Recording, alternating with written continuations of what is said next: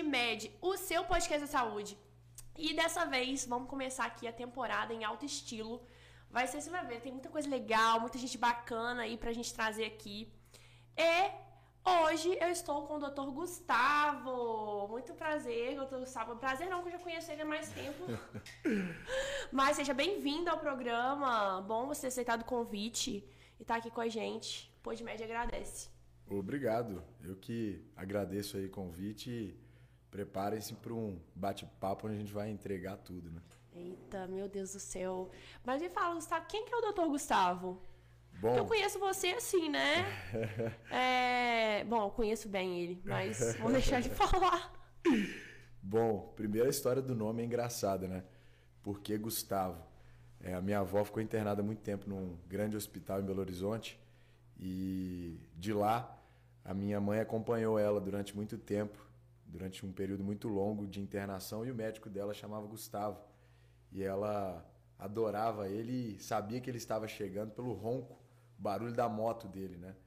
E aí a minha avó falava com a minha mãe: "Me arruma, me arruma, passa um perfume que o doutor bonitão da moto tá chegando". e aí a minha avó veio a falecer e a minha mãe, em homenagem mesmo antes da minha chegada, sem saber que um dia teria um filho, deu esse nome Gustavo, né? E por ironia do destino ou não, ah, acabei me tornando médico também e com esse nome. Então, o Dr. Gustavo traz muita história aí, tanto de jornada quanto de nome, sem nem ter existido, nem pisado na terra, já tinha aí um pezinho de Deus e do acaso para essa jornada ser trilhada, né? Caramba, que legal. E assim, você sempre quis ser médico? Desde pequeno? Na verdade, assim, uma coisa engraçada, né? Eu sempre gostei de me comunicar muito, então minha primeira uh, ideia de profissão foi a parte de relações internacionais, de ser talvez um chanceler, alguma coisa do tipo. Depois eu vi que no Brasil não dava, então eu queria ser político. E aí eu mudei. Nossa, político. político não, doutor Gustavo. Político, verdade. Aí não. É verdade. E aí eu até pensei... Mas você quer ser político ainda? Não, não, não. Ah, não tá. mais. E aí, na verdade, eu acho que ser político agora é, é fazer... É só no final da... É só tipo assim, doutor Gustavo 60, né? Quantos anos você tem? Eu tenho 26 anos. Caramba, e eu tenho 27, você é mais novo que eu. Formou novo também. Formei novo. Mas ser político, eu acho que dá para ser político agora no sentido de política mesmo, de conseguir se comunicar e exercer coisas boas relacionadas ao seu propósito. E dentro da medicina eu achei a oportunidade de fazer isso. Então foi algo legal que cheguei a pensar no direito, cheguei a cursar direito e medicina juntos durante um período. E aí depois não deu mais, ficou pesado. Mas depois eu me encantei com a medicina, que era a minha segunda, não minha segunda opção, mas o que vinha do meu pensamento uh, paulatino ali junto com o direito. E me apaixonei e de verdade, sem clichê, não me veria em outra área hoje de forma alguma. Ah, eu também, assim, desde pequena eu quis, queria fazer medicina, continuei, apesar de todas as diversidades, e também trilhei o caminho da medicina, mas nunca quis ser política, não. Né? Nunca quis, não. Sabe o que eu pensei? É... Da gente falar sobre um tema aí que tá em alta. E gera muito polêmica, tanto que quando eu fui pensar em falar sobre, é, vieram um monte de gente falando, nossa, toma, cuidado, toma cuidado que você faz isso, nossa, não faz isso não. Principalmente outras, outras pessoas aí falaram, que é sobre o chip da beleza, ou implante hormonal. Porque tem gente que fala chip da beleza, mas, na verdade, é implante, é implante hormonal. Mas o que vende no mercado aí é o chip da beleza. Então fala pra mim, na sua opinião, chip da beleza ou implante hormonal? Implante hormonal sem dúvida, sem dúvida nenhuma. Só para esclarecer para a galera que está assistindo a gente, Hebe Camargo é quem deu o nome, né, chip da beleza, em um programa de televisão ao vivo, igual esse que a gente está fazendo aqui. O médico dela era um brasileiro que eu sou fã demais, deixou Uh, muitas saudades, está deixando muitas saudades, que é o Dr. Elcimar Coutinho, um baiano que só não ganhou o prêmio Nobel por preconceito de ser baiano e brasileiro. e era o médico Hebe Camargo. E ela então, ah, após o tratamento, muito bela, né? Deu o nome de Chip da Beleza aí num programa ao vivo. Agora, algo que a gente precisa realmente pensar é tirar um pouco esse nome que realmente vende, né? Uh, mas que atrapalha no tratamento, porque se torna algo estético, enquanto uma regulação hormonal, uma terapia de reposição hormonal correta, de verdade salva muitas vidas, salva muitos casamentos. Aí a gente, eu vejo muito isso no consultório. Então, mandar até um abraço para o Luiz aí, Luiz Paulo. Ele está escrevendo um livro lá, chama-se Gestrinona Muito Além do Chip da Beleza. E é isso que a gente quer passar, né? tirar esse estereótipo simplesmente estético, que também existe, é um efeito colateral positivo, digamos assim, é, para realmente trazer a função verdadeira de tratar doenças e de ajudar tanto as mulheres quanto, quanto os homens aí no seu desempenho sexual, no tratamento de doenças, no caso da mulher como a endometriose, né? Então tem aí N funções e realmente está muito além do chip da beleza. É, não, assim, a gente sabe que todo mundo, apesar de chamar chip da beleza e muitos venderem como chip da beleza, não é só a beleza, né? Tanto que se for, por exemplo, ah, doutora, quero colocar esse tal de chip da beleza. Se você não tiver indicação, provavelmente pode trazer mais malefícios como benefícios, como é o caso que eu até lancei lá no, no Instagram. Quem não foi, vai lá ver, de uma ex-BBB uhum. que foi querer colocar, não sei se foi indicação, se foi ela mesma que quis colocar, uhum. e o médico foi e fez. Uhum. E aí ela teve muitos efeitos colaterais, que foi o caso lá que ela relatou que a pele dela estragou toda, né? Uhum. Gente, falou em hormônio, já pode pensar em uma coisa. Pode ser que tenha efeito colateral. O que vai diferenciar de ter ou não é a dose da medicação, né? Então não adianta, ah, minha colega colocou três implantes, ficou maravilhosa. Talvez para você não seja os três, né, doutor Gustavo? Uhum. Seja nenhum ou dois. Exato, exato. Às vezes o médico é mais importante saber dizer não do que saber dizer sim, né? É muito importante saber dizer não a um procedimento e contraindicá-lo também é um ato médico de respeito e ética à saúde e respeito também aí ao paciente. Nesse caso em específico, é, não me aprofundei tanto, mas existem dois tipos de implantes, só para o pessoal é, saber aí, que são os implantes absorvíveis, que é como se fosse um Eno Guaraná que eu coloco aqui nessa água e dissolve, não sei se podia falar o nome da marca aqui, mas já falou. já foi. E o implante não absorvível, que é um, um pellet aí silástico, né, um material semelhante ao que a gente usa no silicone. Uh, e uma coisa que você falou que é legal, que a gente está nesse bate-papo, né? É, eu não quero uma casa com a fachada linda por fora, mas quando eu abro a porta toda podre, toda mofada, né? Então a gente tem que partir e deixar o nosso norte, o nosso direcionamento da nossa bússola na longevidade, na saúde, né? E essa questão de dose, né, é o que difere. A única coisa, gente, que diferencia remédio de veneno é a dose, né? Eu posso usar uma faca para poder cortar uma carne, que é algo positivo, ou partir uma maçã ao meio, que também é algo positivo, ou posso ferir alguém com essa faca. Então depende de quem está manuseando, depende aí de quem você busca, qual profissional que você busca para te guiar, te orientar na sua jornada de saúde. Não, se até você for olhar lá de pirona dá efeito colateral, gente. Então assim, é, tudo, toda medicação tem efeito colateral. O que difere é a quantidade. Até paracetamol, se você tomar em excesso, você morre, né? Proibido então, nos Estados Unidos, inclusive. É, né? inclusive. Então, assim, é, o que diferencia a, a dose certa da dose errada é a quantidade. E para quem está sendo utilizada, né? Tem gente que é alérgico à dipirona, tem gente que se dá super bem. Então, cada organismo é um organismo. E cada pessoa responde, de uma certa forma, a um tipo de, de medicamento, né?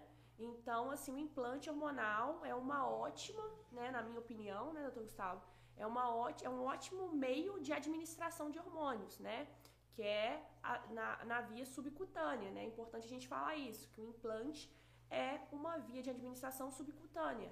É um chipzinho que você coloca, é, que tem que fazer uma anestesia local, em consultório, com um médico, né? Não é com qualquer qualquer profissional, com um médico especialista que tenha conhecimento em colocar o implante. E não, não é doloroso, né, doutor não, não, não, é não. doloroso, tranquilo procedimento, mas é uma via de administração de hormônios que é uma das opções, né? Além da terapia injetável, uma via de administração boa quando bem indicada. Mas assim, doutor Gustavo, por que, que a pele arrebenta? Na verdade, assim, realmente quando a no gente caso, tem... assim, não arrebenta, mas arrebentou no caso da, da BBB, ex-BBB. Exato. O que, que acontece? É, a gente vê esses casos sendo muito pontuais, né? Digamos assim que na minha prática clínica, no meu consultório, por exemplo, eu estou com quase 1.400, 1.500 pellets implantados. Caramba! É muita coisa. Ah, eu tive três pacientes, eu posso contar realmente nos dedos de uma mão com esse tipo de reação. E assim, quando acontece, saber inibir, saber frear na hora correta, no gap temporal que a gente fala, na janela de tempo que te permite, dá uh, uma leveza muito maior a esse problema para que ele não se torne algo tão exuberante como às vezes a gente vê e que choca aí na mídia como esse caso mais recente, né? Então, o que a gente tem de possibilidade para esse tipo, muitas vezes é errar a mão na dose mesmo, é não ser cauteloso em um primeiro implante. Eu mesmo gosto sempre de começar com a dose mais baixinha para ver como que aquele corpo, seja ele feminino ou masculino, vai se adaptar com aquele uh, implante, com aquela forma de via de administração. Sim. Ô, galera, sério, ó, foi no consultório, falou, quero colocar implante, quero, quero tomar hormônio, estejam preparados para os efeitos colaterais, tá? Hormônio dá efeito colateral, pode dar efeito colateral, então é importante já deixar assim, já na, na cara do paciente, ah, doutora, que, vou ter? Não, não necessariamente você vai ter, mas pode ser que você tenha. Então, assim, já vai esclarecido que você pode ter acne, né? Pode ter um pouco de queda de cabelo, pode, né? Pode ter uma alteração do libido tanto para melhor, tanto para pior. Tem paciente que piora, tem paciente que melhora. Então, assim, você pode vir a ter efeitos colaterais, tá? O que cabe ao médico a tratar também esses efeitos colaterais, né? Então, assim, no meu ver, chip da beleza não é um termo correto, né? Pode ser um chip da não beleza, tanto chip da beleza. não, não, doutor. Exatamente. Ah, o que a gente tem que valorizar aqui é, obviamente, o, o, os benefícios da via, né? Que é, por exemplo, uma liberação lenta, gradual, que a gente chama de slow release, né? Aquela liberação que não faz picos e vales, né? Nossa, então, isso é muito bom de falar. Porque... Isso é muito importante. Sim. Porque o paciente não fica naquela uh, de um dia ele é um leão, um dia é um gatinho, miau. Ele não oscila tanto. Isso é, isso é até bom a gente falar, porque tem, às vezes, chega lá e fala assim, ah, tá, então é melhor eu fazer o implante hormonal ou tomar os injetáveis, né? Cipionato de testosterona, injetável, ou fazer a testo, a testo implante, né? Uhum. Aí, o melhor, gente, é a testa implante, né? Porque evita o pico, realmente. Porque quando você vai lá e injeta, você tem um pico, né? De liberação de testosterona. E com o tempo vai diminuindo. O implante não, ele libera um pouquinho a cada dia. Exato, exato. Esse é um dos benefícios do implante. E um grande benefício é a posologia, né? Eu digo sempre que tratamento bom é aquele tratamento que o paciente consegue aderir, que ele consegue fazer. E eu tinha um professor no Rio de Janeiro que falava o seguinte: olha, dependa o menos possível do seu paciente para você ter um tratamento eficaz. Então ali você colocou um implante naquele paciente, depois de seis meses só ele vai precisar se preocupar com essa renovação, digamos assim. Não tem que ficar tomando nada, porque se, eu falar para você assim, cara, olha, é, eu tenho aqui o melhor remédio do mundo. Deixa bonito, deixa rico, deixa inteligente. Você vai falar, opa, gostei, né? Já, já quero logo isso. Uh, e eu vou te falar, Carol, você tem que tomar ele de 15 em 15 minutos. Esqueça, não vai tomar, não vai Nossa. ficar rica, não vai ficar inteligente, Já não vai ficar bela. Então, assim, a gente pesa muito o, o, o fato da posologia ser muito simples. Eu faço uma incisão de 0,5 centímetros, meio centímetro ali na pele do paciente, um procedimento indolor, subcutâneo, ou seja, abaixo da pele, na região da gordurinha ali coloco meus implantes ali, fecho. Hoje a gente não utiliza nem mais ponto, né? Eu mesmo utilizo o cianacrilato, né? Aquela colinha da cirurgia plástica. Colou ali, pronto, não deu ponto, não deu nada. E aí está realizado o seu procedimento. Seu paciente vai ter uma adesão muito legal pode ter certeza, tem estudos nos Estados Unidos mostrando que a adesão é tão grande que aproximadamente 90% das pessoas que fazem um primeiro implante fazem um segundo ou um terceiro, tá? Estudos mostrando às vezes até 98% de um reimplante pela facilidade de não ter que tomar agulhada, de não ter que uh, ficar tomando muita cápsula ou passar gel. Então é legal a gente colocar uma via do lado da outra e fazer as comparações do que há de, de benefício entre uma outra.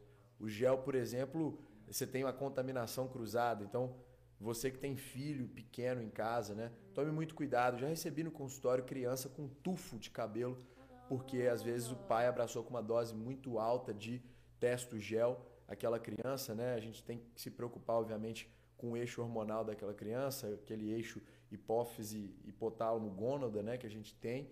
Fechamento de epífise é algo mais raro, mas pode ser que interfira em algum processo de crescimento. Mulher, tome muito cuidado. O homem às vezes está dormindo com a mulher, marido e mulher, ou, o namorado, cônjuge, enfim, e está passando testo gel no lençol. A mulher pega essa testo gel. A testo do homem é muito alta para a mulher, então a dose de androgel, por exemplo, é bem elevada para algumas mulheres. E a mulher está ali, não usa nada, chega com o marido no consultório, doutor, meu cabelo está caindo, minha voz está engrossando, mas eu não tomo nada. Vai ver o marido está contaminando de forma cruzada. Com a mulher, o estrogênio também, a mulher que usa gel de estrogênio pode passar pelo lençol, por exemplo, para o marido.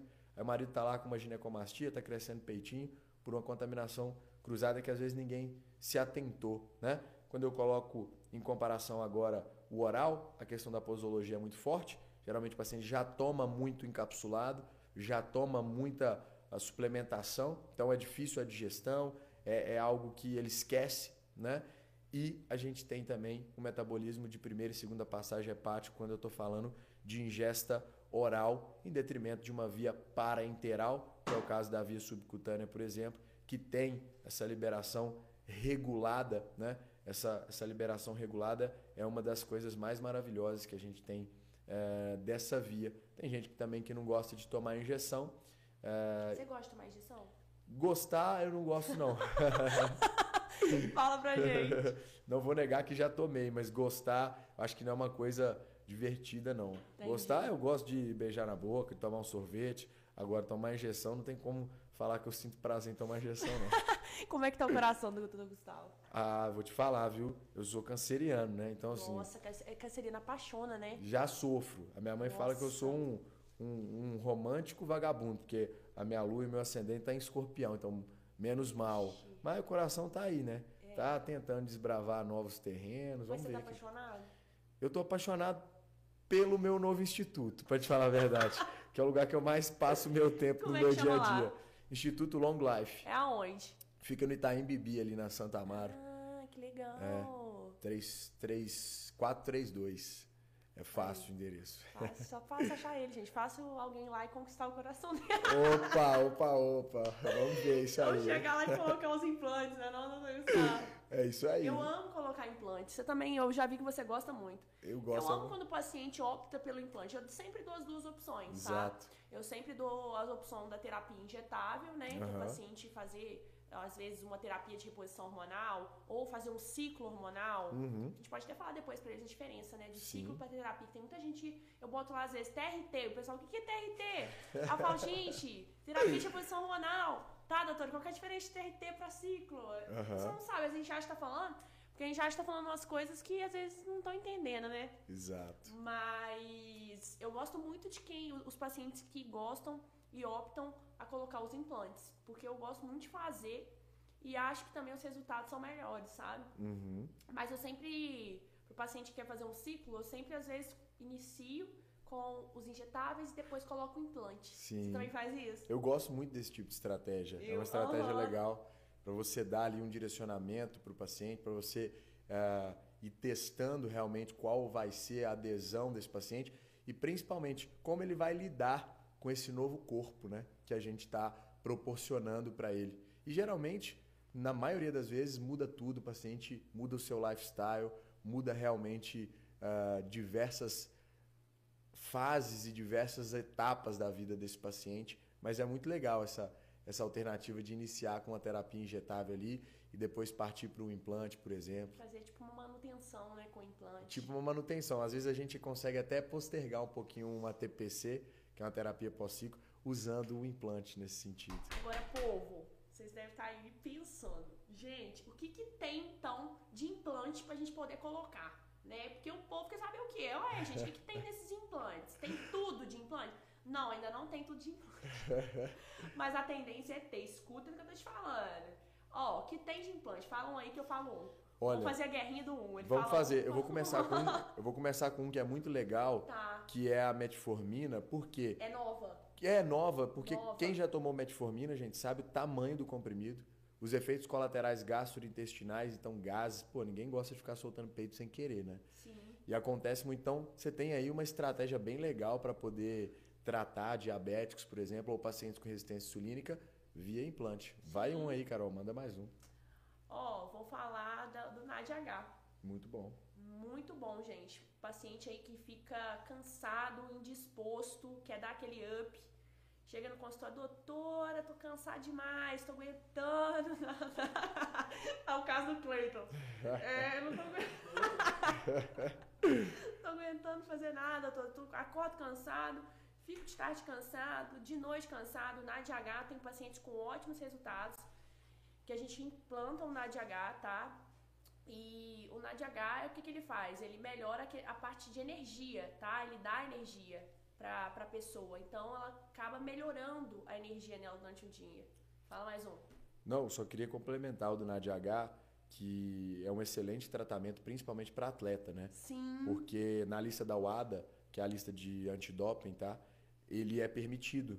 Então, os atletas que não podem usar eh, hormônios, né? Pela dopagem, eu tenho atletas no Campeonato Brasileiro aí, Série A de Campeonato Brasileiro, atletas olímpicos disputando a Olimpíada, a gente não pode nunca errar em hormônio com esses pacientes, no UFC da vida, claro, por exemplo até perde a competição. é desqualificado. Então eu tenho essa alternativa, que é o NADH, que é nada mais do que um doador de elétrons. Exato. Lá do ciclo de Krebs, né, a gente lembrar ali, ele doa ah, dois elétrons para aquela fase, então gera uma maquinaria energética maior, elevando os níveis de dopamina, por isso que eu posso tratar Parkinson, por exemplo, ah, com o NADH, a gente usa mais o injetável no caso do Parkinson, mas é uma terapêutica excelente. Vou falar dos hormônios agora, vamos começar falando dos hormônios, né? Bom, vamos A, falar dos hormônios. a testosterona acho que todo mundo já sabe, então vamos partir aí. Todo mundo já sabe, mas não, não, não sabe não. Não sabe não. Tem também o implante de testosterona, tá? Gente usa tanto para mulheres, tanto para homens, viu? Não é Uhum. só para homem implante de testosterona. Tem mulher também com, com queixa de, de também cansaço, que a gente, a gente vai dosar também, tá com a testosterona baixa. E eu ia falar alguma coisa. Ah, não, só complementando o que ele falou antes. Que então, gente, o implante hormonal não é só hormônio, tá? O NADH é um exemplo de um implante que não é hormônio, né? Uhum. Agora fala mais um. Então vamos continuar. Gente, no- vai esgotar os implantes, aí a gente vai. Tem muita coisa, gente. Vamos Tem. continuar então na linha dos hormônios. Hoje a gente já tem a oxandrolona em implante, por exemplo, né?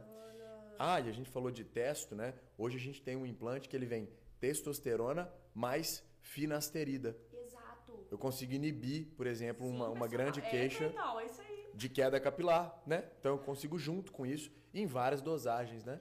Então é uma excelente alternativa, mas a gente tem a oxandrolona hoje também no implante. Manda mais um aí, Carol.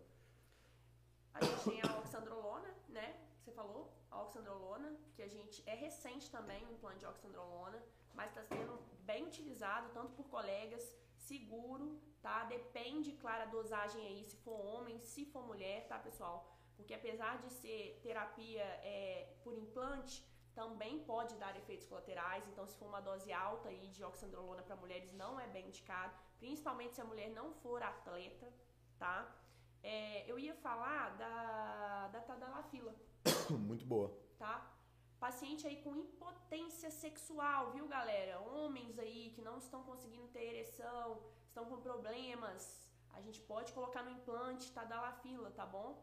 E é muito bem indicado junto com o implante de testo, né? Exato. Então é pra todo mundo, doutora, que não tem nada, eu vou colocar também. Não, gente, não é assim que funciona. Se você tiver a queixa, né, de impotência sexual, pouca ereção, também pode considerar. Manda, Gustavo. Exato, é um excelente vasodilatador também, Exato. né? Exato. Melhora muito a performance no treino por gerar uma oxigenação maior nos tecidos. Então, é double check aí, né? Para quem tem potência sexual e deseja melhorar sua performance de treino, Sim. é uma alternativa muito legal.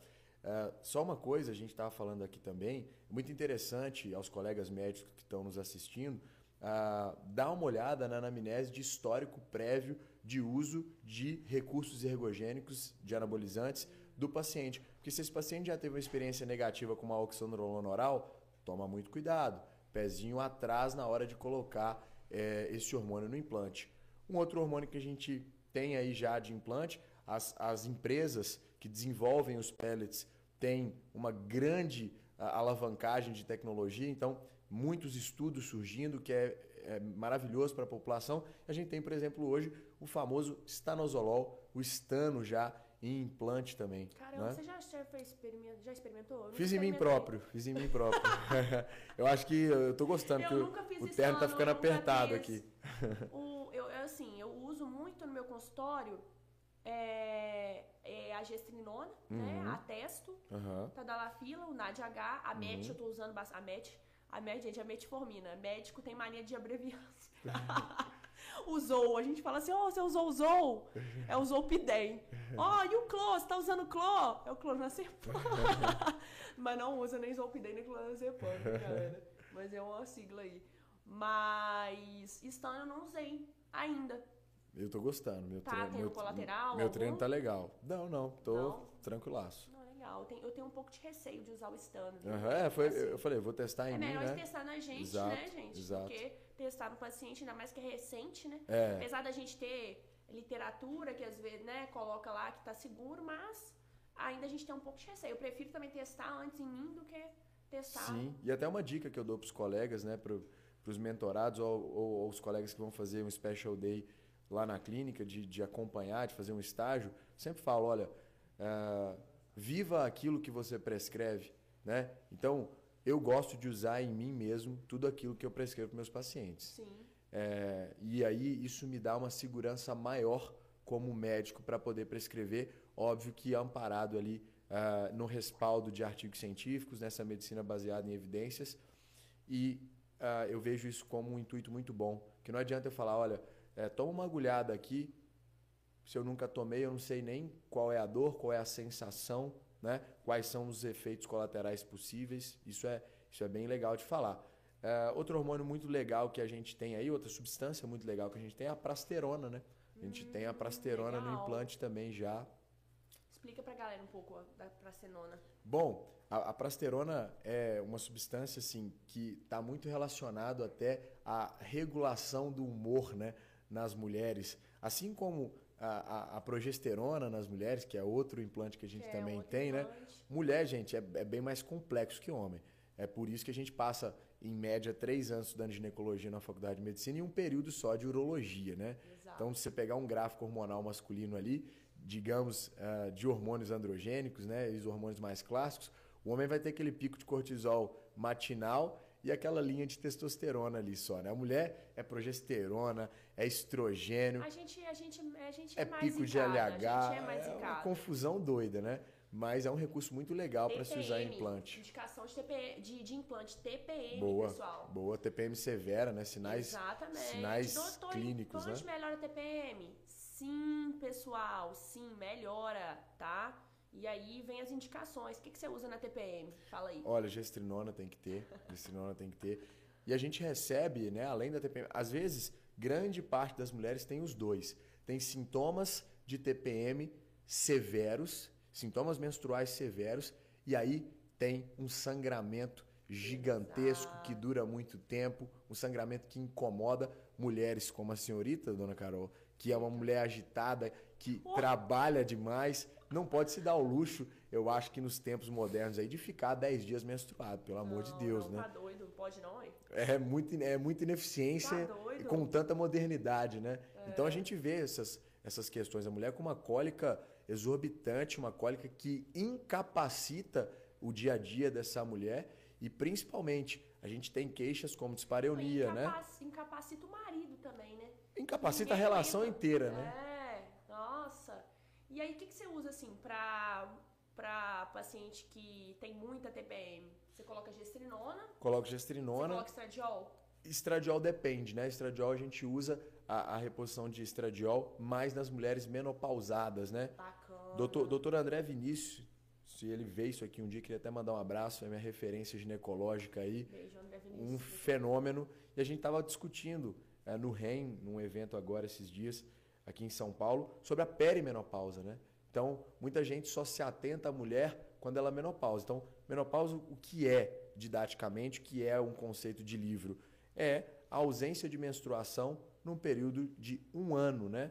Só que a gente já sabe hoje que a perimenopausa, ela precisa ser olhada com mais atenção. A mulher começa a sentir os efeitos negativos do período de falência ovariana, que é o período menopausal, bem antes desse marco que é essa data de um ano. Então, vamos olhar para nossas mulheres que são as progenitoras aí, que ah, de verdade são as mães dos nossos filhos e que ah, trazem para a gente um, um cuidado todo especial, principalmente quando a gente está falando de sintoma, né? De fogacho. E aí, principal recomendação e muitas vezes a única, tá, gente? Para usar testosterona em mulher. Desejo sexual hipoativo. Nós estamos falando aí de perda de libido. Sim. Libido e sexualidade é componente fundamental da parte ah, biopsicossocial da saúde. Então, quando a gente está falando aí da mulher, existem vários recursos que a gente pode usar. O estradiol, por exemplo, é um grande protetor dos ossos, né?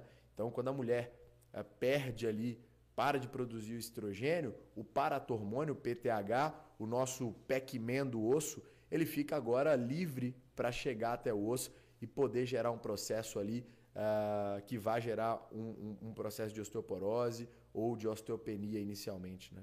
Sim. E assim, é, os implantes entram aí, pessoal, como excelentes, tá? Na terapia para mulheres menopausadas, viu? Porque a- com a menopausa os hormônios caem, né? E vem todos os efeitos adversos, né? Por que, que a mulher tem mais osteoporose que o homem, né?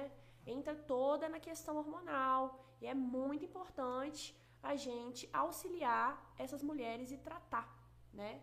Sempre quando necessário. Então, assim, é, e as mulheres passam mais de um terço da vida na menopausa. Olha que loucura isso. Tipo, a gente que é jovem acha, nossa, nunca vou entrar na menopausa, né? Mas ela tá logo ali. Exato. Então é importante a gente preocupar e se atentar a toda, todas essa, todos esses, essas, esses efeitos que podem, podem acontecer aí na mulher. Exato. É legal você falar isso, Carol, porque ah, eu posso passar por uma menopausa sem a terapia de reposição hormonal feminina? Posso. Mas como é que você chega para uma mulher que está sentindo e fala assim, calma, espera só um pouquinho, só 20 anos, É, que esse calorão que te acorda no meio da noite vai passar. É só você ficar 20 anos esperando aí. Então, gente, de verdade, se tem um caso em que a terapia de reposição hormonal é muito indicada, são nas mulheres aí ah, que estão chegando na menopausa. E por que, que a gente fala de período perimenopausal? Porque às vezes você vai chegar na menopausa já instaurada e você perdeu o time. Então, é a mesma coisa de eu querer pegar o motor de uma Ferrari e colocar um chassi de um Fusca. Eu não vou fazer bom proveito desse motor. Mesma coisa quando eu perco o tempo dessa reposição hormonal. E hormônio é bom, é bom quando bem indicado. Vocês terem uma noção, com 25 anos, a mulher já começa a cair os níveis de testosterona. Ou seja, a mulher já nasce perdendo. Então, assim, e o homem começa a perder, a diminuir os níveis de testosterona a partir dos 30. Então, assim, a gente já nasce perdendo. E a testosterona é um excelente hormônio, pessoal, e ele é necessário, tanto para libido quanto para força. Fala mais um benefício da testo. São, Olha, são inúmeros. Testo é vida, gente. Eu Testo sempre é falo vida. isso. Testo é vida. Então, assim, testosterona não dá câncer, pessoal. Isso aí já caiu por terra, né? Ah, não, não uso testosterona porque dá câncer. Muito pelo contrário, testosterona é indicado em idoso, tá? Para evitar sarcopenia, que é a diminuição da massa muscular. Então, assim, a gente, ainda bem que a medicina está mudando. Sim. Porque hoje em dia a gente está trabalhando e as pessoas estão tendo a consciência da longevidade, Uhum. de que envelhecer bem é necessário. Porque a população mais velha está aumentando e a população jovem está diminuindo. A gente está naquela questão da pirâmide inversa, Uhum. né? E isso é muito legal, porque antes a gente tratava a doença, né? Hoje a gente está evitando para que a doença não aconteça, Uhum. né? E as pessoas estão tendo essa noção, cara, eu vou me cuidar, cara, eu vou treinar, cara, eu vou buscar o que, que é bom para mim. Então, assim, a mentalidade do paciente e das pessoas estão mudando. E a gente é responsável por isso. Graças a Deus, né? É. Palmas pra gente. Mas é muito legal você falar isso porque eu queria aqui comentar um discurso que é épico e muito fatídico, né? Alguns pacientes ah, ou pessoas que têm ausência do conhecimento e a coisa que mais mata a gente é a ausência de conhecimento. Então, alguns pacientes seguem o seguinte discurso: olha, eu não vou repor hormônios porque a gente tem que deixar a vida seguir o seu ciclo natural. Ah, é? Catarata é uma doença oftalmológica e pode acometer uma pessoa de 40 anos. Sim. Então você não vai operar? Vai ficar cego com 40 anos? É o ciclo natural. Cachorro tem catarata. Eu vou deixar de enxergar e não vou fazer um procedimento de retirada daquela camada que seria como um excesso de pele ocular ali?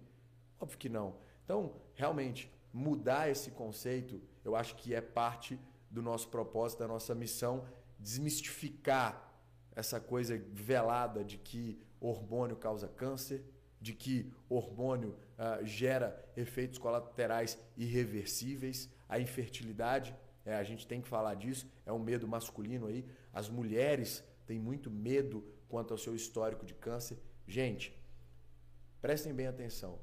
As contraindicações absolutas de reposição hormonal são muito poucas. Muito poucas. A gente tem o caso ah, da trombose, a gente tem o caso da gestante e, e do desejo de gestar hã, prévio. E às vezes existem situações que até mulheres que já tiveram câncer curados, remitidos, a gente pode fazer a reposição hormonal. A gente precisa fazer, obviamente, um estudo uh, genealógico dessa mulher, a gente precisa saber quem é essa mulher, mas só para vocês terem uma noção que existem casos em que a gente repõe hormônio em mulher que teve, por exemplo, câncer, ou que teve mãe com câncer, ou teve tia, avó, que é um medo muito comum entre as mulheres. Sim, assim, é... é muito interessante isso tudo que você falou, porque a falta de conhecimento, ela, ela a gente acaba assim, que a pessoa não tem nem noção, né, do que que se trata. E a gente, quando não sabe de uma coisa, a gente está no desconhecido, a gente está no escuro, né? E acho que a gente podia falar agora, entrando nessa escuridão, quando a pessoa não tem conhecimento de nada, sobre mindset. Legal. Queria Eu só... acho que, cara, tem tudo a ver. Tudo a você não ter conhecimento do que você partir pro mindset. Tudo a ver. Eu queria só mandar um abraço para um grande amigo de, Mano, eu tô vendo aqui. de Caratinga, tá mandando aqui pra gente. Evandro Costa, meu amigo. Abraço para você aí. Obrigado pelo prestígio do seu tempo. Então, é, obrigado a todo mundo que tá assistindo a gente aí. Grandes amigos. Mas vamos falar de mindset? Vamos. Aí, vamos falar de mindset até pro médico? Que Vamos. o médico deve ter? Vamos falar como a pessoa no geral, aí depois a gente. Vamos, é, vamos, vamos falar para vamos falar para todo mundo. como, como construir isso, assim? Existem, é, não leis gerais, né, mas existe um tipo de pensamento ah, bem definido quando eu estou falando de mentalidade, né, mindset está muito relacionado a isso, o modo como você pensa, né, como você direcionamenta, di- direciona as suas atitudes através dos seus pensamentos. E eu costumo sempre falar que toda doença começa na mente. Né? A definição mais moderna de saúde que a gente tem hoje, dada pela OMS, diz o seguinte: saúde é o equilíbrio entre os eixos biopsicossocial. Eu gosto, como entusiasta mesmo da espécie humana, se tem uma coisa que a política e a medicina têm em comum, é o amor pela, pe- pelas pessoas, no intuito geral. Então, eu sempre achei o corpo humano, e eu, eu disse isso até na minha primeira aula de medicina de saúde coletiva na época, professora Sandra, não me esqueço de Caramba. você, ah, que um dos motivos pelos, pelo qual eu resolvi fazer medicina foi conhecer o corpo humano de forma mais profunda. Então, o biológico, comparando o ser humano com uma máquina, a máquina que eu gosto é carro, eu sou fascinado por carros. O que, que seria o bio do biopsicossocial? O bio seria óleo, gasolina e calibragem de pneus. Traduz isso para o ser humano, Gustavo? Sim. Hormônios, vitaminas e sais minerais. Macro e micronutrientes no contexto global. O psíquico, quem seria? O motorista do carro. Não adianta nada eu dar uma Ferrari para alguém que só sabe dirigir moto ou pegar minha Porsche e dar ali uh, ah, para alguém que esteja embriagado. Isso aí aconteceu nas últimas Olimpíadas. Nossa querida Simone Biles, uma, uma ginasta de biomecânica impecável, admirável, travou o mental. Ou seja, tudo está relacionado. Quando biológico e social se entrelaçam, eles criam um terceiro e não menos importante campo da saúde, chamado campo social, que tem inclusive três vertentes: laboral, que é o trabalho, a sexualidade e também o caráter ou quesito estético. E muita gente se questiona, né? Estética é saúde? Poxa vida, ora, mas como não, né? Como não? Nós vivemos em sociedade. Quando a gente nasce, já tem alguém nos julgando que a gente tem uma cara de joelho. Hum, aquele ali, meu bebezinho ali, ó, ele não é, é verdade. ele não é tão bonito, né? Então, assim, eu até brinco, né? Já até brinquei isso com alguns colegas. Quando perguntarem ou me afirmarem que estética não é saúde, eu vou até aceitar, Carol. Mas em uma única ocasião, quando essa pessoa me disser que ela mora numa ilha sozinha e mesmo assim essa ilha não pode ter espelho e nem ela pode sequer olhar o reflexo dela na água porque autoimagem já é estética.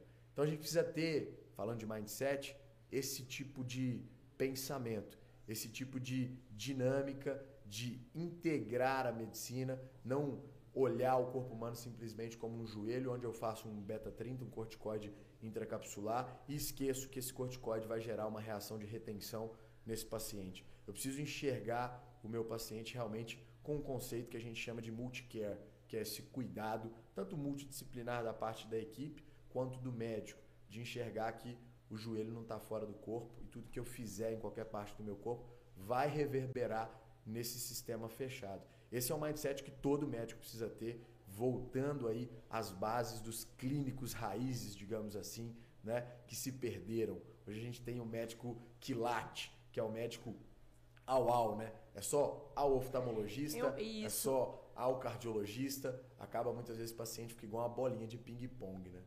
Eu falo muito assim com os meus pacientes, não só fazendo um paralelo, né, claro. do que você falou, da abordagem in e out que é você cuidar tanto do out, né? Que é skincare, é, o ácido. Inclusive a sua tá em dia. É, skincare, o sabonete que você passa, o protetor solar, que é importante. Então, é cuidar o botox, o preenchimento, né? É, o peeling. Então, seria toda a abordagem externa, as massagens, né? Que você faz no corpo.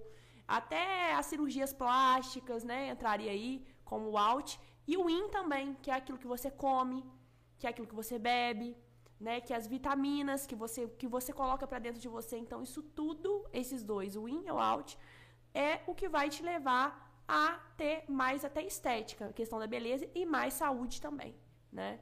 Então assim, mas falando agora de mindset, que também entra um pouco na beleza, que entra um pouco também nisso, tem gente que tem muita dificuldade. Ah, o que, que é mindset, né? O que, como melhorar meu mindset? Tem gente dando curso para isso. Tem gente que tenta, faz o curso e não consegue melhorar, né? Tem gente que nem fez e tá estourado e melhora. Então, assim, é muito isso, né? Mas, assim, na minha opinião, vou, antes de te passar a bola, que o que, que eu acho? É, você tem que mudar a sua visão sobre você mesmo. Primeira coisa. Você tem que melhorar o que você pensa de você é aquilo que você é. É o que eu falo com minhas pacientes. Eu emagreci uma paciente, talvez ela veja a gente, se ela não estiver vendo agora, eu vou falar para ela ver. Que ela até foi promovida no trabalho. Ela emagreceu muito, ela emagreceu acho que mais de 10 quilos, ela foi promovida no trabalho. Mas eu falo para ela, nossa, eu fui promovida, doutora, eu tô super ansiosa agora, voltei a comer. Eu falei, você não volta a comer não, porque você foi promovida por conta que você melhorou a sua autoestima e você mereceu ser promovida. Porque a gente só tem aquilo que a gente merece. Se você é o Dr. Gustavo, se você tem as suas coisas, se você coloca essa roupa em você, se você tem o seu celular, desde o relógio, você merece isso, entendeu? Se você não merecesse isso, isso não estaria com você, sabe? E tudo que não é nosso é tirado. Então, assim, ela recebeu essa promoção porque ela já se sentia merecedora, entendeu? E isso está muito atrelado ela ter emagrecido também e ter melhorado o, o jeito que ela se via. Entendeu? E isso mudou o comportamento dela. Tô falando grego? Não, tá falando bom e claro português. Mas é isso que eu acredito, assim. É, não é fácil mudar, tá? Porque as pessoas têm medo, né? Medo do que o outro vai falar, medo de ser julgado, medo do que do incerto, né? Porque às vezes não é fácil você arriscar, você tem que encarar o julgamento do outro, a incerteza de que vai dar certo ou não, né? E, e tem gente que não se sente seguro, né? E a insegurança, não acho que, ah, tô me sentindo seguro que você não passe para as pessoas, não. Você passa para as pessoas. As pessoas percebem isso de você. E eu costumo falar que todo mundo tá se espelhando em você, tá? Se você acha que você não é importante, que ninguém tá vendo a sua atitude, sim, estão vendo sua atitude, estão julgando sua atitude, tanto positivamente quanto negativamente, né?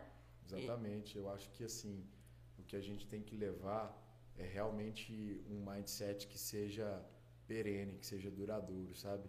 Porque isso é uma grande uh, questão dentro dos nossos consultórios, né? Trabalhar a mente dos nossos pacientes.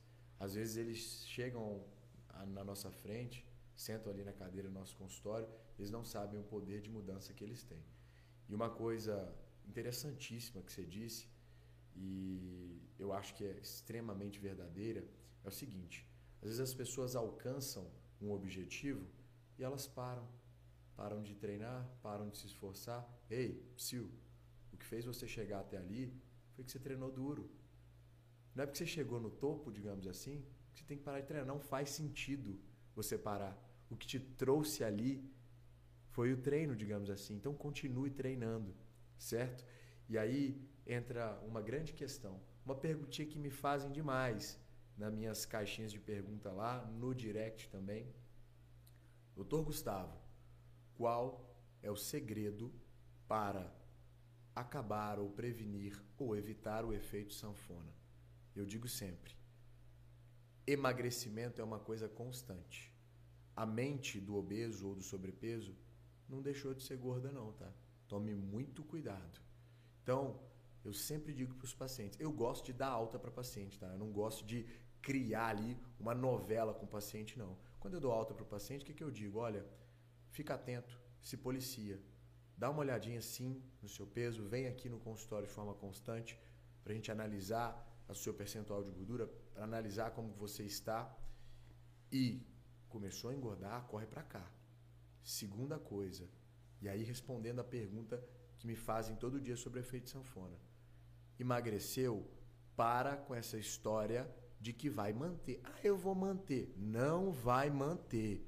Se você não fizer algo diferente ou repetitivo, você não vai manter. E aí, agora sim, a resposta é: emagreceu? Não quer efeito sanfona? Vai ganhar músculo. Vai para um protocolo de hipertrofia. Por quê? Quem dita o metabolismo, quem dita a taxa metabólica basal no corpo é Uma, o queridinho músculo. músculo. Então, a melhor fuga e saída para efeito sanfona chama-se hipertrofia. Chama-se musculação. Ganho de massa Chama magra. musculação, pessoal que não gosta de treinar. É isso, tem que treinar, tá? A gente tem muito gordinho é, sarcopênico, né? Ah, Gustavo, existe obeso desnutrido? Existe. O cara que só tem gordura, tem muito pouco músculo. E onde entra o mindset nessa história? De sempre estar vigilante e ter um mindset agressivo no sentido de buscar sempre a sua melhor versão.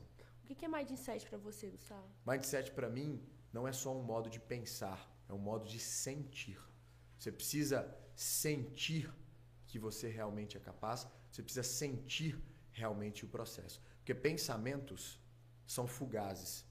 Você não é os seus pensamentos. Eu digo sempre isso para meu paciente. E para você, mindset está relacionado com sucesso? Totalmente. Totalmente. Essa questão de você não ser os seus pensamentos te ajuda demais. Porque muitas vezes você se sabota. Todos nós fazemos isso, tá? Todos nós sempre criamos um bloqueio de que não vai dar certo. E isso precisa ser superado todos os dias. Só vai conseguir isso quando você cria uma mentalidade, um mindset que a gente chama de antifrágil, aquele que apanha e apanha até dos próprios pensamentos, mas que no fim executa a ação que precisa ser executada. Então, sucesso é ação, é action, é fazer sem ter medo de levar porrada, porque vai levar, mas é não deixar a engrenagem parar de girar. É como se eu tivesse uma solda. É muito legal você ver uma solda, você ver as engrenagens numa usina, por exemplo, de fundição. Se uma engrenagem parou ali, parou toda a esteira de produção, para tudo. Então é melhor eu ter dois objetos defeituosos e fazer outros 998 positivos do que eu parar uma esteira de produção inteira. Então, não pare, não pare. Essa é a mentalidade. É action, é ação. Não parar de agir. Isso aí eu acho que é o que dita a minha vida e o que deve ditar a vida de alguém que quer constante uh, evolução. Flávio Augusto fala uma coisa que eu acho fantástica, uh, onde a estabilidade não existe. Não existe estar estável. Né? Tudo pode ser ruído, tudo pode ser rompido. Então, busque um mindset evolutivo. Né? Acho que o médico precisa ter isso. O médico precisa parar de achar que medicina é igual cargo público, é igual ser servidor público, que você tem ali a sua segurança. Não tem. Governo troca. A gente está aí num ano de decisão política. Né? Então, por favor, não enxergue a medicina como status de segurança. É, enxergue a medicina como uh, um processo que pode te alavancar no sentido de guiar um propósito que você tem de uma mudança que não está restrita simplesmente à, àquela área da medicina. É engraçado que eu mudei muito minha mente, assim, e a mudança foi gradativa. É, eu sempre nunca falo não nas coisas, eu sempre falo vou conseguir, eu vou fazer, eu vou atrás. Gente, não é fácil. Fácil não é. Não foi fácil formar em medicina, não foi fácil passar em medicina, não foi fácil criar o PodMed, não é fácil gravar o PodMed. Tem os desafios, a gente viu que hoje que a gente atrasou para iniciar o programa. Então, assim, nada é fácil, mas você tem na cabeça que você vai conseguir. E, mano, se der errado, eu vou lá e vou vai continuar, porque vai dar certo. Então, assim, acho que isso também entra no insight, sabe? É você, o seu posicionamento é a sua vontade, é você ter ação, é você ir atrás, é você acreditar, é você simplesmente falar, cara, eu vou cair aqui, mas eu vou levantar. Igual assim, nada na minha vida foi fácil. Ah, doutor, minha família não tinha condição de pagar a faculdade para mim, eu tive que passar na federal. Doutor, você estudou? Estudei. E aí foi difícil também ficar na faculdade, mesmo sendo federal e não ter que pagar? Foi difícil também. Porque na faculdade minha família não tinha dinheiro de me manter lá. Eu tinha que trabalhar. Então eu trabalhava, fazia faculdade de medicina, fazia a prova. E olha tanta coisa. E poderia. Eu, eu nunca pensei que ia dar errado. Eu sempre planejei que, que ia dar certo. Até se. Mano, até se eu tivesse que fazer, sei lá, não ia dar certo. Então, assim, é a mentalidade, tá? A mentalidade de uma pessoa de sucesso que está atrelada ao mindset é você acreditar e ter ação. Não adianta falar que vai acontecer e você ficar calado e não fazer nada, não estudar, não ir atrás do seu, não ir atrás do seu sonho, não ter atitude. Então, assim, isso está muito, tá muito interligado. É você mudar as palavras. As palavras têm poder. A, a, eu acho que a, os evangélicos gostam muito de falar isso, né? As, a palavra tem poder. E eu acredito muito nisso, que a palavra tem poder. E você, às vezes, por mais que você não acredite em você, começa a falar coisas positivas, sabe? Vai dar certo, não, eu vou lá e vou fazer. E outra coisa que eu vejo as pessoas fazendo muito é: amanhã eu vou acordar e vou treinar. Aí não vai. A procrastinação. Gente, para as coisas começarem a dar certo na vida, vocês têm que começar a falar: eu vou amanhã treinar e ir treinar, mesmo que você não queira, você tem que ir treinar. Eu vou é, comer amanhã às 15 horas. Seu cérebro começa a acostumar que você vai fazer e você pega e faz. Então, tipo assim, por mais que, ah, nossa, final do ano eu vou comprar um carro. Você não tem nem às vezes dinheiro, mas às vezes você vai criando maneiras para aquilo acontecer de forma que você, se você tiver todo, mano, eu falei que eu vou beber essa água, eu fui beber. Eu falei que eu vou comprar um celular, eu fui e comprei. Eu falei que eu vou treinar e treinei. Se você começa a acostumar que tudo que você fala que vai fazer, você faz. Então as coisas acontecem mais rápido. Lá atrás, quando eu falava e comecei a fazer isso, as coisas começaram a fluir mais para mim. De verdade, Gustavo. Gente, juro por Deus pra vocês. Eu comecei a pegar, eu não queria fazer aeróbico em jejum. Eu falava, vou fazer aeróbico em jejum. É sofrido, ainda mais nesse frio de São Paulo que tá agora. Você falar que vai acordar e fazer aeróbico em jejum às seis horas da manhã, meu amigo, você merece secar. Merece. Mas assim, é você. Você concorda com o que eu falei aqui? 100%. Eu acho que isso chama-se profetização, né? Você profetizar coisas positivas e, óbvio, coisas alcançáveis. Uh, se sua mente alcança, seu corpo também é capaz de alcançar. Então, esse tipo de profetização também guiou a minha vida, né?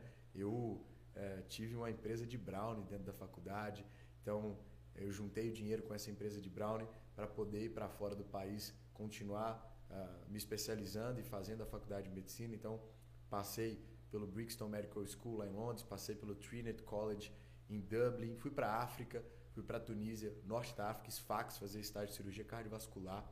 É, e quem vê, né, via ali uma vida de novela. Poxa, é, olha só, o Gustavo tá viajando 40, 30, cacetada de países.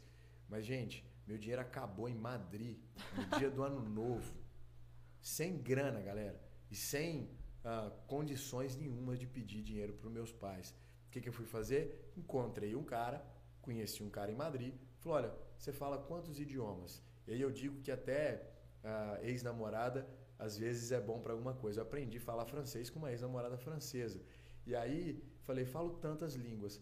Olha, você quer trabalhar em Ibiza? Eu falei, quero. Quero não, preciso. Eu não tenho dinheiro para ficar aqui. Eu preciso ficar mais tempo aqui na Europa para manter os estudos, para manter o intercâmbio, enfim. Olha, seu trabalho vai ser em Ibiza. Eu falei, nossa, que ruindade, né? Que coisa é, ruim. Nossa, muito ruim trabalhar em Ibiza. O que, né? que eu vou fazer? Vender pulseira do Ushuaia quem conhece o Ushuaia, uma, uma balada de Ibiza a céu aberto, várias piscinas e tal. Fui virar vendedor de pulseira Caramba. de praia do Ushuaia em Ibiza. Você conseguiu terminar seu estágio? Consegui terminar meu estágio e assim, eu sempre profetizei na minha vida que eu ia conhecer o mundo, que eu ia rodar os países do mundo. E olha, vou te falar, hoje, melhor financeiramente, é, considero que atingi um status financeiro e de carreira profissional de sucesso realmente, pela minha idade, pela minha trajetória de Sim. tempo, mas como as pessoas se enganam, né? Como as pessoas ficam esperando ter dinheiro para aquilo acontecer ou para fazer aquilo. O dinheiro não é simplesmente um recurso uh, que te limita. Ele é necessário, mas ele não te limita. Pra você ter uma ideia, eu viajava muito mais quando eu não tinha um tostão furado no bolso do que eu Exato. viajo hoje. É. Exato. Então. E assim, vou falar uma coisa aqui, que muito médico segue o PodMed e tudo mais. É, você está com 26 anos. Você formou com quantos anos? Eu formei com 23 para 24. É a mesma idade que mais Essa ou menos. transição aí. Foi perto do meu aniversário até, então foi exatamente E você isso. dá algum plantão atualmente? Não, não. E aí, gente, olha isso. Ele tem 26 anos, não dá nenhum plantão. Acho que eu dei dois meses de plantão na minha vida, três meses de plantão na minha vida. E aí eu vou falar uma situação aqui que aconteceu, né? Eu também não dou mais plantão, uhum. mas já dei plantão, viu? E tenho orgulho de te falar que eu já dei, Total. é porque eu amadureci muito. muito. Né? Exato. Só que eu atualmente eu não dou mais plantão, tô com 27, ele 26, ok. Bacana. Só para vocês pensarem aí numa coisa. Eu cheguei há um ano, um ano e meio atrás, eu cheguei num plantão e tava um senhor, que é médico também, dando plantão. Gente, e assim, ele tava um senhor mesmo, acho que tinha, sei lá, uns 68 anos. E ele tava muito cansado, estressado. Porque é muita demanda e querendo ou não, gente, plantão tem que é pauleira, exige muito realmente, sabe? Tem plantão que a gente atende aí 150, 160 pacientes em 12 serviço, né? horas. Né? Então é muita demanda, né? E você imagina um idoso, né, de 68 anos, tocando 150 pacientes. E aí, olha, vamos fazer uma comparação. Você acha que ele gostaria de estar lá? Não sei, né? Mas tem muito médico. Tem médico que ama o plantão, tem médico que é super feliz, mas tem médico aí que vive reclamando nos corredores do hospital. Nossa, não queria sair do plantão, não queria dar mais plantão, queria fazer rodar bem o consultório, mas não consegue, né? Não consegue. E assim, é, e o doutor Gustavo, né? com 26 anos já está conseguindo tocar a vida, né? Sem plantão. É. E o que, que você acha, sabe? Você vê assim, uma pessoa que. Um médico que ainda tá num plantão, não tá, tá tentando tocar o consultório, pra um médico que já tá tocando. O que, que você acha que, que, que você acha a diferença, assim? O que acontece? Você acha que é o Olha, mindset? Com certeza tem o mindset, né? Mas a primeira coisa que a gente precisa enxergar é realmente você está fazendo o que te faz feliz de fato? Porque eu vejo hoje muita gente ah, muito pé da vida com a medicina, frustrado, porque não faz o que ama dentro da medicina. E existe amor dentro da medicina. Sim, ainda existe. No entanto, essa pessoa está numa função ou num cargo que não é o cargo dela. Não faz sentido, Carol, eu pegar um goleiro, que é o cara que defende com as mãos, e jogar ele para ser um atacante. Ele não vai se sentir confortável naquela posição. A medicina é a mesma coisa. Tem muita gente que não se sente confortável com o plantão, se frustra cedo e olha, ai, não é, não, não é isso, eu estou infeliz. E o mindset, para sair do plantão, ele tem que ser gerado desde o momento que você entra no plantão. Desde o momento que você entrou no plantão, você já tem que pensar ah, que aquilo ali é simplesmente uma ponte. Você vai adquirir muita experiência, adquirir uma vasta experiência nesse tempo. Fui para Roraima, ah, trabalhei lá na parte de refugiados e também com população indígena, então foi uma baita experiência, uma baita experiência, divisa ali da parte venezuelana da floresta amazônica, eh, nesse curto período de tempo. E aí recebi um convite para muito cedo, muito jovem, e eu vi muito isso, idosos no plantão, eh, me entristeciam muito, e eu vi que assim, o que eu precisava fazer era ter coragem de começar a largar o plantão. Porque a falsa estabilidade ela é tentadora, né? Para a gente que sai da medicina de seis anos só gastando, como você disse, né? sem retorno nenhum, a gente investe muito dinheiro e sai dali. Olha, o plantão é uma maravilha. Porque antes eu ganhava zero, hoje Agora eu eu ganho ganho muito, mil, né? mil e quinhentos em Por 12 plantão. horas. Então, assim, saibam o objetivo de vocês. Sim. Meu primeiro ah, trabalho depois de retornar aí de Roraima para São Paulo foi coordenar um hospital. Eu fui coordenador hospitalar de um hospital de, que já chegou a ter quase 400 leitos no meio da pandemia. E aí eu tinha um salário que para um moleque, um garoto de 24 anos, girava aí 80, 70 mil mês. E eu larguei um cargo de diretor de coordenador hospitalar para ir desbravar um consultório que eu nem sabia se teria paciente ou não. É, não. Me taxaram de louco. Sim. Tá louco, ganhando 80 mil reais, você vai oferecer, botar seu cargo à disposição e ir tentar uma vida de consultório? Sim. Então aí entra o mindset. Primeira coisa, não pode ter medo da mudança em direcionamento àquilo que você almeja para o resto da sua vida. Segunda coisa, não demore para tomar essa decisão. Vá se especializando durante sua residência, durante seus plantões, vá buscando especializações e se especialize mesmo, niche muitas vezes um conhecimento que vai ser necessário para o seu consultório. Porque a gente sai meio cego em tiroteio, né? Depois da faculdade de medicina. E aí vai entrar o momento que você vai começar a apanhar. Você vai apanhar. Começou a apanhar, opa, tá dando certo. Na hora que você começar a apanhar de verdade, é o seu caminho que está sendo trilhado ali no direcionamento correto. Ninguém joga pedra em fruto que não quer comer. Então a gente tem que É realmente ter essa noção e traga o seu diferencial humano para dentro do seu consultório, né? Seu jeito de falar, poxa, Carol tá aqui se mostrando uma excelente host, uma pessoa que tem um dom de comunicação. Sério, você elogio ou você tá É falando? um elogio real, é um elogio real. Ah, É obrigada. um elogio real, pessoa que sabe, que tem o dom de conduzir. Então, poxa, leva isso para dentro da sua consulta. Eu hoje tenho alguns mentorandos médicos, estava conversando com você ali fora, sobre posicionamento digital, e a gente tem uma coisa ah, que a gente desenvolveu, eu chamo de coisa, mas é a coisinha mais linda do pai, que eu chamo de consulta Disney. É como Ah. fazer o paciente ter uma experiência em que ele vai vivenciar isso. Então a Sim. gente, eu passo ali para os mentorandos o passo a passo de uma consulta Disney, né? Sim. Existem, gente, formas de você trazer o melhor de você de você para dentro do seu consultório. Eu digo todos os dias quando eu escuto alguém reclamar da medicina, e eu já escutei isso do meu próprio irmão mais novo que é médico, hoje eu consegui mudar a mentalidade dele, mas nossa senhora, a medicina tá saturada. Gente, uma coisa, isso aqui, por favor, pega o caderninho e anota. Anota aí. Anota de verdade. O, o mindset de sucesso, ele vê em toda dor uma oportunidade. Então, quando eu alguém. Gosto muito me... de uma frase. É, só, só, só terminar de completar, porque é, é, é legal isso. Quando alguém vem reclamar da medicina para mim, sabe o que eu falo? Poxa, eu sou feliz demais. Eu sou pago para ouvir história. Pô, legal. E eu falo assim, finalizar, que uma frase que eu gosto muito.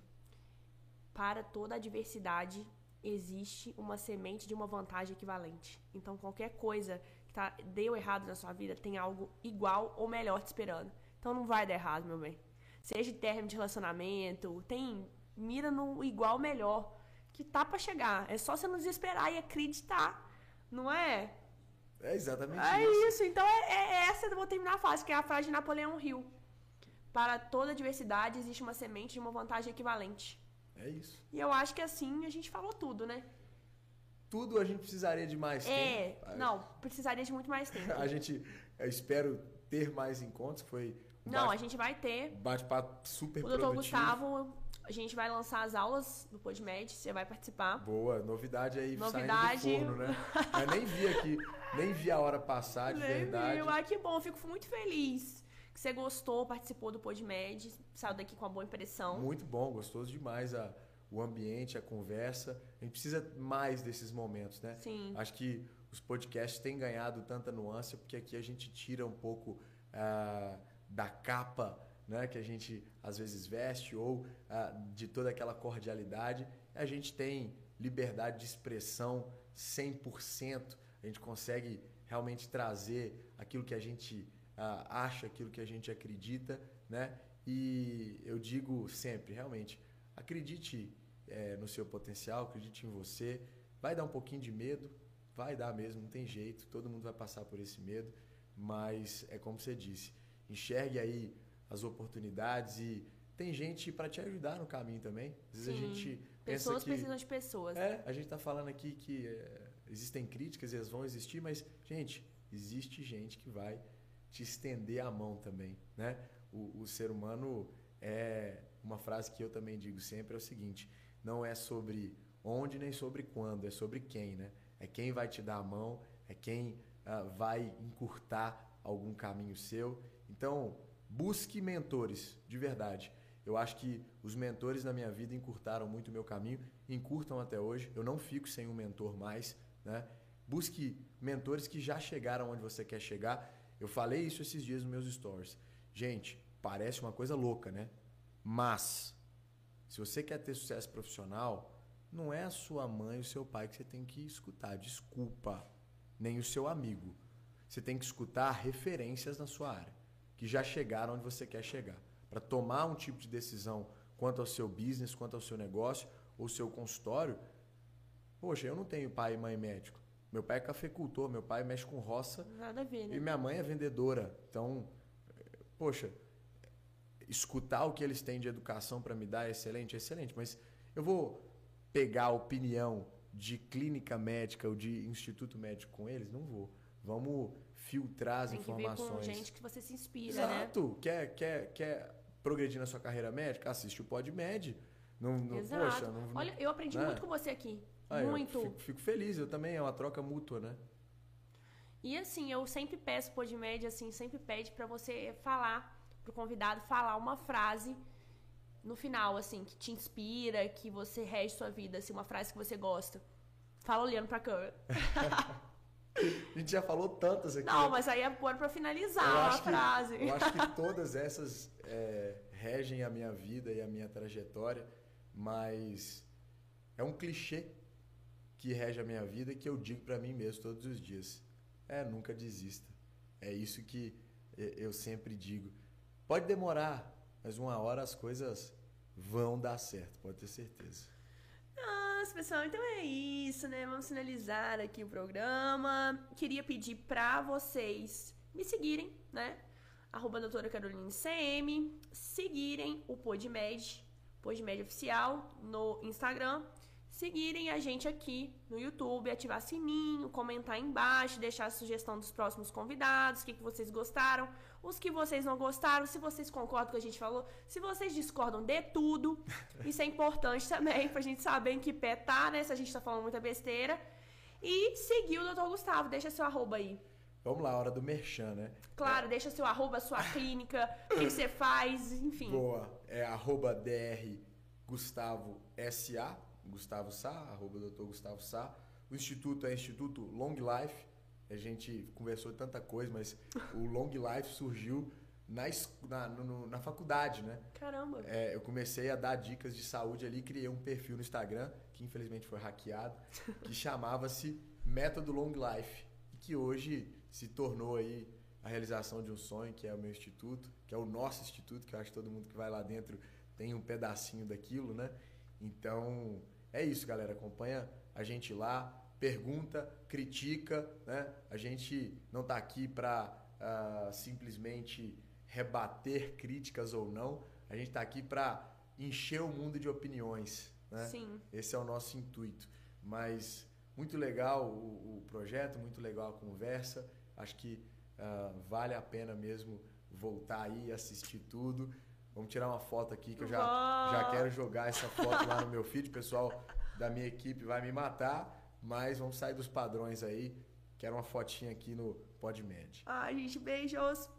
Obrigada, Gustavo. Sucesso no Instituto. Vou lá te visitar. Me visita sim, vai ser um prazer. Valeu, gente. E é isso.